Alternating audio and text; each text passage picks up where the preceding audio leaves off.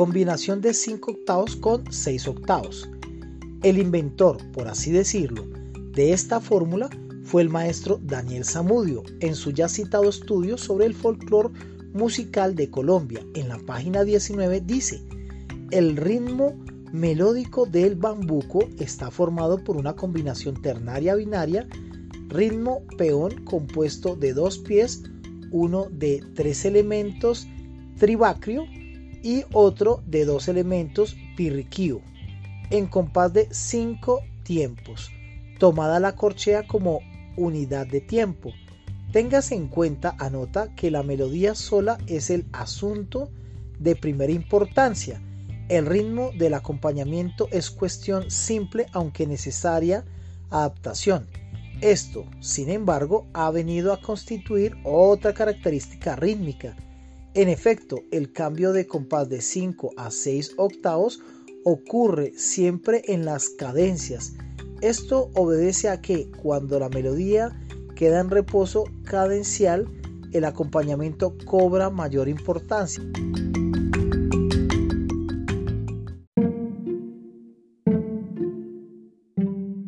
Seguramente el acompañante, que casi siempre es el mismo que canta, ha buscado así la manera de cuadrar la aparente irregularidad del ritmo melódico en los momentos en que queda libre de éste. Así se ha originado en las cadencias una combinación rítmica simultánea entre la melodía y el acompañamiento. En dichas cadencias, el pie rítmico melódico es de dos notas largas, es pie binario, mientras el acompañamiento ejecuta dos pies ternarios en el mismo compás.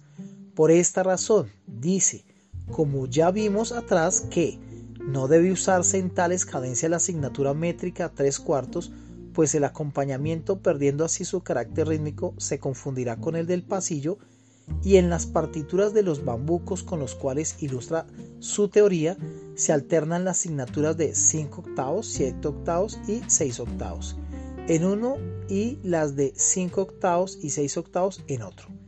Pardo Tobar y Pinzón Urrea dicen al respecto, página 64, que la opinión del maestro Zamudio, según la cual la correcta notación de ciertos bambucos exige el empleo de compases de 6 octavos, 5 octavos y 7 octavos, es algo que no quieren discutir, pero anotamos esto sí, que en los cantos populares lo excepcional e inusitado de la polirritmia, al menos en lo que se refiere al cancionero criollo hispanoamericano, y que lo corriente y lo típico es la elementalidad rítmica, los esquemas reiterados e incluso la monotonía.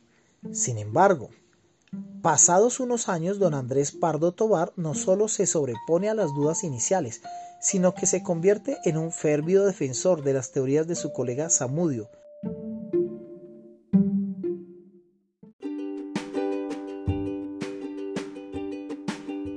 Así pues, en su precitado libro La cultura musical en Colombia dice, página 417, que el estudio del maestro Samudio es el punto de partida de la naciente etnomusicología colombiana, que su valor es perdurable, pues Samudio se anticipó en muchos años a su propio tiempo, y sus transcripciones del galerón y del bambuco corresponden exactamente a la manera como tales aires vernáculos se interpretaban hace ya muchos años.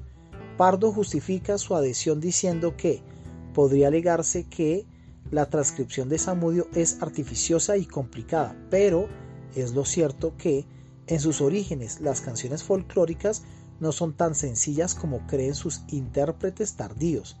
Deformados por enseñanzas académicas rutinarias, tales intérpretes tratan de simplificar en lo escrito lo que de suyo es complejo en su vivencia original, en su autenticidad espontánea y vernacular.